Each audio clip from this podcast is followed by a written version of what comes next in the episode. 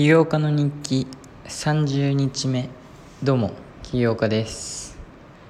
えー、記念すべき30回目。記念すべきではないか。けどまあほぼ1ヶ月かな？起業してから、まあ、多分起業したのが2月27なんで昨日か。えー、なのでまあ、昨日1ヶ月記念だったんですが30もね。キリがいいんで。まあまあまあまあ。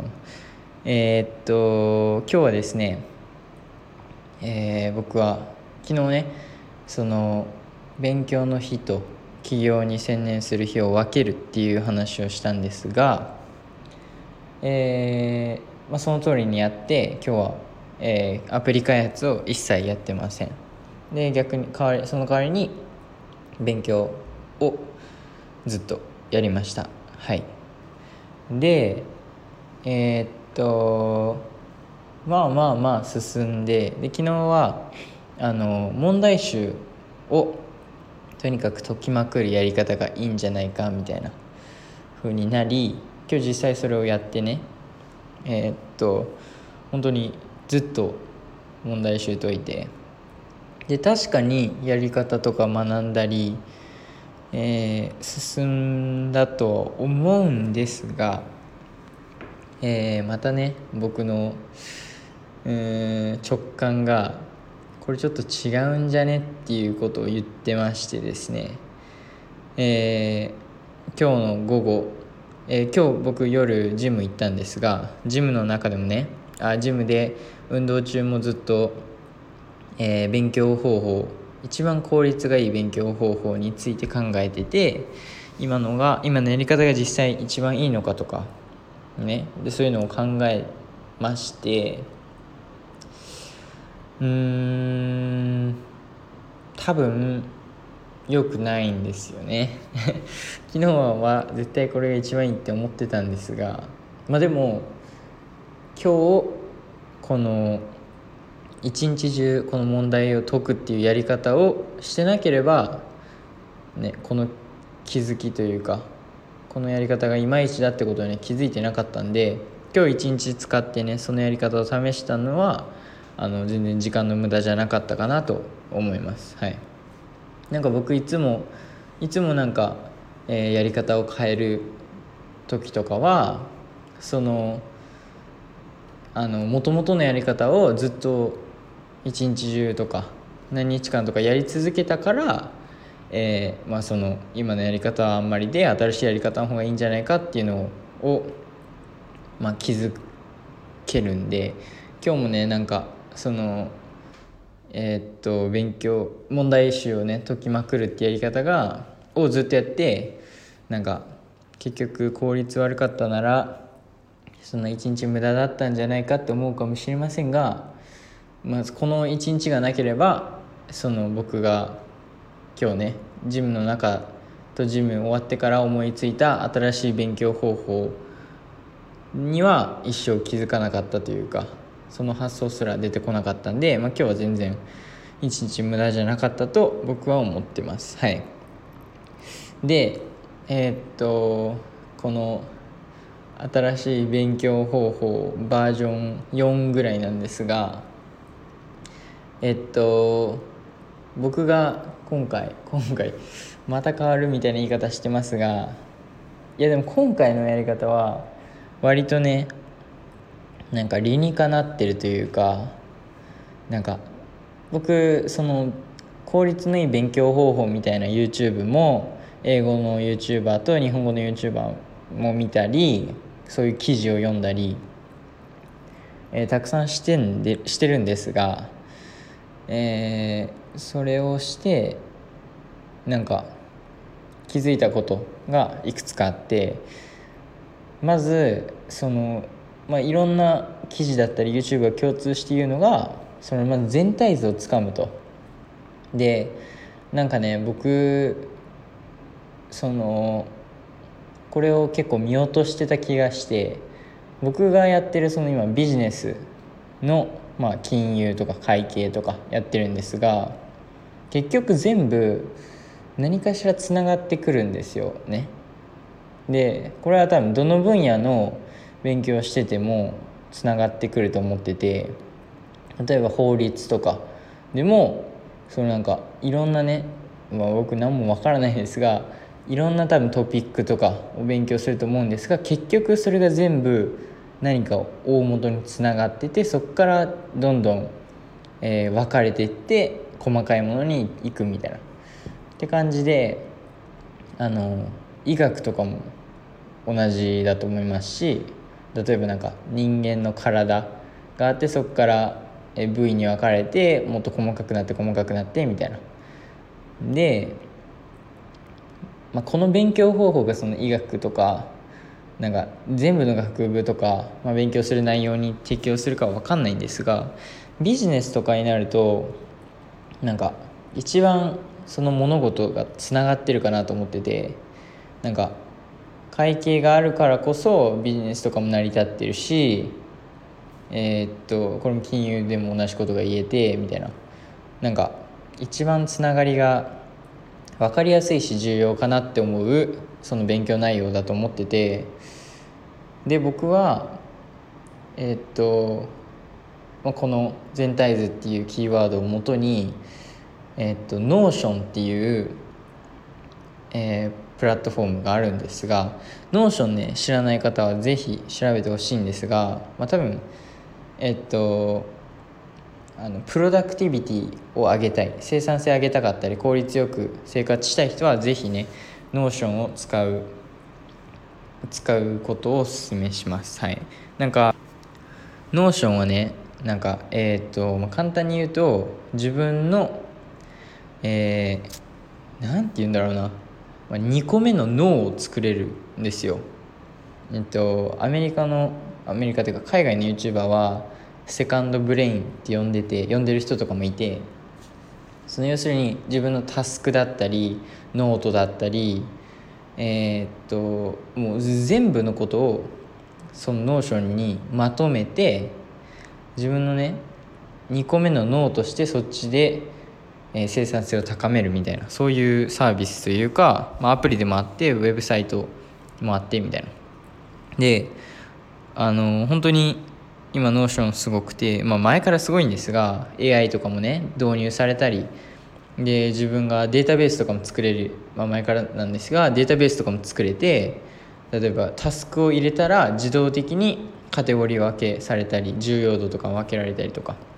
なんかとにかく作りたいものが作れるんですよ。なので、まあ、まずその使ってない人はあので生産性高めたい人は是非ね Notion をおすすめします。はい。で僕はその Notion で今僕の起業家と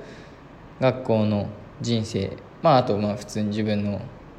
えー、人生をまあまとめてるんですがその2個目の脳として。で僕の使い方としては例えば夢をまとめたりタスク日頃のタスクあとは例えばお金の管理だったりで普通に起業アイディアだったり僕のアプリのアイディアだったり勉強。もうなんか全部 Notion で綺麗にまとめてやってます。はい。あれなんかまあまあそう。でたくさんまとめててで僕はその中にねその大学のファイルとかもあってそこでで、えっと、僕が思いついたのが Notion でえー、っとなんかとにかく全部つながってるってことでうんなんて言うんだろう。あのえっとなんて言うんでしたっけ。あのbullet point でえっとノートをね取ってきたくて。でどういうかどういうことかというとまず例えば一番上に、えー、ビジネスって書いてでその下にいろんな項目があるじゃわけじゃないですか。例えば会計。金融だったり人事とかマーケティングとか。でそういうのにも分けてでその中にも、え、 bullet point でもっと細かくどんどん分けていくみたいなことを、えー、まあ、僕が今日ねえっと僕今4つの授業を受けてるんですがその4つの授業ね全部つながってるんですよ。なんかつながってないように見えるんですが別の授業なんで。なんか結局全部つながってなんか全部まあ全部つながってるんでその4つの授業をもう1個のノートにまとめちゃうみたいな。でとにかく全体像をつかむっていうことにえー、っと僕はそこに注目を当てたくてえー、っと、まあ、一番上に例えばビジネスだったりにして各クラスのことをもう1個の長いリスト化みたいにしてでそうすると、まあ、例えば勉強する時にそのこの授業何習ったとかそういうふうに見るんじゃなくて本当に全体図をもう一回ね頭の中で整理させるみたいな。で上から全部見返していくみたいなやり方をするとなんか一番自分の理解度が増すんじゃないかなと思ってて。あともう一つこのやり方に足したいのがえっと文章。えっと例えばビジネス。でビジネスは何かを、えテキストブックとか教科書とか先生に言われたこととかで、えっと、その通りにね言われたものとか書いてあるものの通りに覚えるんじゃなくてその内容を要約して一文でまとめるっていう方法を実践したくて、まあ、例えばビジネスのとは何かを例えば教科書とかに書いてあったとしてでそれを自分で、えっと、まとめて理解してで内容を一文でまとめる。それを横に書きます。で bullet point で下にねどんどん細かくいって例えば会計とは何か。会計の中でえっと profit loss account とは何か。バランスシートとは何か。でその中の profit とは何か。みたいなそんな感じでえっとまあ全部長いリストなんですがその単語単語の横に一文で自分が理解してまとめた内容が書いてあるみたいな。でなんかうんと大学始めて始まって1ヶ月ぐらい経ってでも僕高校でもね勉強してまあ高校とは大学ちょっと違うのがその大学で習ったものを、まあ、みんなね将あの将来例えば働く時に使う情報とかを大学で学びがちだと思うんですがなんかうーん1ヶ月経った今なんかどっちかというとその例えば1個の単語だったりトピックについて、まあ、めちゃめちゃ項目があった時にそれ全部の全部を細かく覚えてるよりなんか例えばそれがどういうふうに他のものと関係してるかだったりそのえっと大まかなそれは何なのかっていうのをシンプルにまとめれてる方が僕はいい気がしてまあもちろんえっ、と医学とかだったらめちゃめちゃね細かく覚えたりしないといけないと思いますしなので、まあ、これはね、えっと、学部とか勉強してることとかに絶対よりますが僕はそのビジネスをやっててその会計とか金融とかもやっててなんだろうななんかその一個一個細かくめっちゃ細かく知ってるよりまあそれもちろんそれもね大事っていう人もいると思いますしそれでねその知識でえっとやってってる人もいると思いますがなんだろう僕はどっちかというとその大学で習った3年間あるんですけどオーストラリアは。3年間で習った知識をなんかの全部の関係性だったり全てのトピックにめちゃめちゃなんか超詳しく分かってるというよりかは、えー、一個一個のほん、えー、っとちゃんと本質を理解してそれをね実際に例えば僕起業してそこにどうやって使うかみたいな。なんかどっちかというとそういう勉強方法というかそっちに意識を当てたくてなんだろうな。なんかもう少し今のこの問題を解くってやり方だとちょっとねなんかべななななんでしょうね。なんかなんか、まあ、ピンとこ来てなくて。で、うんまあ、こっちのやり方の方がいいんじゃないかなと思ってあの勉強の日が来たらそれをね実践し始めたいと思うんですがとにかくそのまず大前提としてその出てきたトピックだったり内容をまず完全に理解する。でその理解した後にそれをね一文でまとめる。で一文でまとめた後それをこの長いリストのどこに当てはまるか他のものとどういう関係性を持ってるかっていうのをこれもまた考えておくことによってなんかすごいなんか自分のためになるかなと思う勉強方法かなっていうふうに思っててっていうのを今日まあ本当に寝る前に思いついてで、まあ、それをね今後実践していこうかと思うんですがまあどうなんでしょうね。このやり方がね本当にいいのか分かんないんですけどけどえっと勉強方法としてはにかなってると思いますしで僕やってることがビジネスの勉強で関係性とかが本当に重要だと思うしうんなんかそっちの方が勉強してて理解度も増すしなんかそういういろんなつながりを理解してたら例えば自分が起業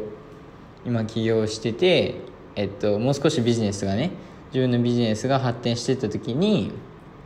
えっと、例えばお金の管理とか会計とかしなくちゃいけなくなってきた時に実際に習った内容例えば会計のあることをめっちゃ詳しく覚えてたとしてもその内容しか使えなくてなんか他の内容はあんまり使えないみたいな。他の勉強で習った内容は使えないみたいな。ならそれよりそのいろんな関係性を知ってるとじゃあこれをちょっと使ってみる。そしたらあれもあれもあれもあれも使える。みたいな感じでそのなんかいろんな知識を使えるかなみたいなふうに思ってでその、まあ、今時本当にこれこの考え方どうなのかって思いますが、まあ、例えばもう一瞬でね Google できたりとか一瞬で調べることができたり一瞬で AI に聞けることができたりっていう時代にこれからなっていくことはもう明らかでっていうかもうほぼなってきてるんですよね。でえー、っとこれもまたあの学科とか習ってることによりますがビジネスとかの場合だと僕が思うのはなんか一個一個の本当に細かく覚えるのももちろんそういう求めそれをねテストで求めてくる授業とかもあると思いますが本当に今後使うみたいな将来的に見てなんかそれよりまずその大まかな内容っていうのかな？その本質を理解してるとその例えば本質から調べる必要がなくなるみたいな。だから例えば、えー、っと会計のバランスシート、まあ、自分の僕の起業した、えー、会社が大きくなってえー、っとお金の管理とかしなくちゃいけなくなって例えばバランスシートを作るみたいなふうになった時にバランスシートの、えー、本質本質っていうのかなまあとは何かみたいなのを自分の中でちゃんと理解しててでかつバランスシートがあるならそれに関係してるものとかもの大まかなことだそれとかも覚えてたりしてたらなんだろうな。であとは細かい内容は例えば調べるだったり AI に聞くみたいな。多分そっちの方がスピードも速くなりますしなんだろう。なんか意味があるというかうんなんか説明の仕方ちょっと僕あんま上手じゃないと思いますが、まあ、とにかくこのね新しいやり方が将来的に見ても一番いいんじゃないかなと。なので例えば聞いてくださってる皆さんもなんか新しいこと新しい分野とかについて習いたい。これ多分言語でもいいですしえー、っとなんか、まあ、何でもいいと思うんですが例えば新しいねマーケットで起業したいとかならあのまずその自分が知らないといけないえー、っとその分野の大まかな全体図っていうのをつかまないといけなくてその全体図がないまま細かい内容から一個ずつ攻めていってもなんか多分理解も難しいと思いますしなのでまず全体図つかみます。で全体図掴んだら今度細かくいくんですがその細かい内容もそのなんか書いてある通りに一個一個めっちゃ細かく覚えるんじゃなくてなんかそれがえっと簡単に説明して何なのかっていうのを自分の言葉で説明できるぐらいまでいけば多分それ十分な理解度だと僕は思っててなんか自分の言葉で一文で物事を説明できるならなんかもう自分はそれで理解してるっていう風に多分感じていいと思いますしでも本当にめっちゃ細かい内容なんかはこれからねその技術が発展していけばもうすぐに簡単に調べれると思いますしなんかそこに注目しなくてもいいんじゃないかなと思ったりしてます。はい。なのでそのとにかく大まかな内容とあと一文でまとめるのとん？そうやな。全体図理解する一文でまとめる。であとそれを箇条書きにする。って感じかな。で僕はそのちょっとこれこのやり方いいのか分かんないですけど3年間の内容全部つながってるんでもう本当に長いリスト作って3年間の内容をそこの長いリストにどんどんね例えば、えー、と次習った内容が出てきたらそれをまずまとめてそれがこの長いリストのどこに入るかみたいな。っていうのを考えてやっていこうかと思いますね。はい。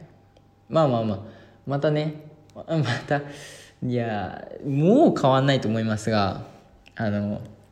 アプリ開発で僕がフラッターフローでアプリ開発をするって決めたみたいな感じでもう多分変わんないと思いますがフラッターフローを使うのもねもう多分変わりませんがあのこの勉強方法が一番効率いいしなんか理解してる感じが出ると思うんでなんかちょっと楽しみですねこの勉強方法。そうなんですよ。この勉強方法なんか問題解くってねあんま楽しくないんですよ正直。でしかもその問題に沿ったような問題しか解けないんでなんか今日やっててあれこれなんかあんまなんか何も習ってなくないと思っちゃって。ならその時間を使ってそのコンセプトを自分の言葉に一部に変えてシンプルに変えてで他のものと関係性を見つけたりとか。絶対そっちの方がね時間あの有効に使えるし正直問題解くより時間も早いと思いますしなんかいろいろそっちの方がメリットあるなと思ったんではいそのやり方でやっていきます。はい。あとねえっと Notion 使ってない人はぜひ Notion。はい。本当にいいですから。だから結局僕もねその productivity とかも大好きなんでそういう YouTube もたくさん見ますしあの生産性のねどうやって生産性を高めるとかたくさんのアプリとかプラットフォームサービス使ってきましたが結局ね、まあ、ほとんどの人が Notion を使ってるっていう、まあ、事実もあるんですが結局やっぱ Notion が今一番でその全部をまとめるってことになるともう Notion が一番です。はい。たたでもまあ確かに使い方はちょっとね最初はね learning curve って言いますかそのまああの何も考えずに使えるようになるまでは時間かかりますしそのデータをねデータベースを作ったり仕組みとか作るってなると、まあ、なんかノーコードでアプリ作ってるような感覚です。どっちかというと。でももうそういうチュートリアルの、ね、動画とかもたくさんありますしテンプレートも豊富ですしなので Notion はねおすすめです。はい。ということで今日の、えー、ポッドキャストはその勉強方法の進化というかもう多分これでいきたいと思います。はい。もうこれに勝る勉強方法はないでしょって思ってますね。っていうぐらい自信があるんで、昨日はなかったんですよ。はい。正直。でも今日はここまで言えるんでこれはちょっと期待できますね。フラッターフローのえー、フラッターフローで作るって決めた時もそうでした。はい。もうこれはフラッターフローに勝るものはないと。で勉強方法も一緒です。いやこれいいんじゃないですかね。なんか起業して1ヶ月経ってえー、っとまあ30日目ですが、えー、っとこれからのね3年間の勉強法てか3年間じゃないですよ。これは本当に大学卒業した後も一生使える勉強方法だと思いますしなんか例えば僕が新しい企業アイデアを思いついてでこれが全く知らない産業とかインダストリーの、えー、企業案で例えばアパレルとかブロックチェーンとか AI とか僕そういう業界のこと何も知らなくてなのでもしそういうね業界に入りたい時はその業界のビジネスの全体像をまずつかむ。で必要なんか知っとくべき知識のことをなんかまとめて一文でまとめてみたいな。だから今後も使えるね勉強方法だと思いますし。であと,、えー、と1ヶ月経った今結局 MVP まあ MVP って言えるほどの MVP じゃないんで MVP って言いたくないですが何かしらのバージョンはねとりあえずリリースできたのとでこれリリースできた Adaloでね Adaloっていうノーコードプラットフォームで作れたからえー、っとノーコードの知識も得たし、えー、っとアプリがどういうふうにねバックエンド動いてるのかも理解できたしでもうもう本当に全部のノーコードプラットフォーム使ったんじゃないかなっていうぐらい使って結局フラッターフローに落ち着いたしなんかこの30日間めっちゃ早かったですけどなんか今思うとなんかすごく良かったかなと思います。はい。なんか本当に結構詰め込んだんじゃないかなと。あんまねそうなんかなんか結果に残ったって感じじゃないですけどけど実際に勉強方法が確立したしえっと MVP ちゃんとした MVP アプリをリリースする時まではフラッターフローを使うっていうこともできたし。なのでねここまで来ると次の3060日目がね楽しみですね。なんだろう、えー、僕の予想だと例えばえー、っと MVP リリースしてるんですかね。してたらすごい好きだね。で MVP リリースしてて、まあ、してなくてもアプリがね完成に近づいてきててで勉強もこの新しい方法でめちゃめちゃはかどってたりしたりとかまあまあ本当に何が起きてるか分かんないですね。フィッシュバーナーズでなんか出会いがあってなんか新たな企業をまあまあ分かんないですけどこのとにかく30日ってねなんかめっちゃ短いんですがけどこの僕が過ごした30日間は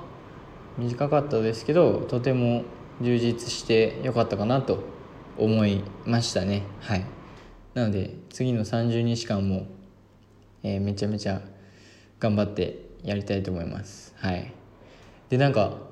これあのちょっと関係ないんですがなんかこの前いや本当にこのポッドキャストを3年間とか続けたら1000日いっちゃうわけじゃないですか。1000日目とか。いや僕それちょっと結構信じられなくて。っていうかもうなんか本当にそこまで行きたいと思いますし僕は。あのなのでまあどこまでね僕がその1,000日間で成長してるかって考えると結構まだまだ先は長いですがけど意外と早かったり、まあ、楽しみですねとにかく。はい。であと今日の今日のじゃない昨日だけどまあめちゃめちゃ悲しいニュースといえば僕の大好きな大好きなポッドキャストの川島明の寝言が最終回を迎えるという。ああこれは最悪ですね。僕今この最終回なんかあんま聞きたくなくて途中途中聞いてまだ全部最後まで聞いてないんですが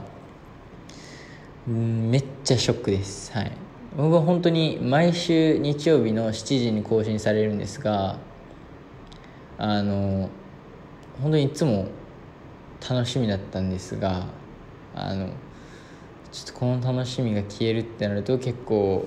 悲しいですね。はい。でも僕は早くブレインスリープユーザーになりたいんであの将来はねちゃんとブレインスリープの枕とブレインスリープのマットレス。あこれはね川島明の寝言がのスポンサーであるブレインスリープさんっていう、まあ、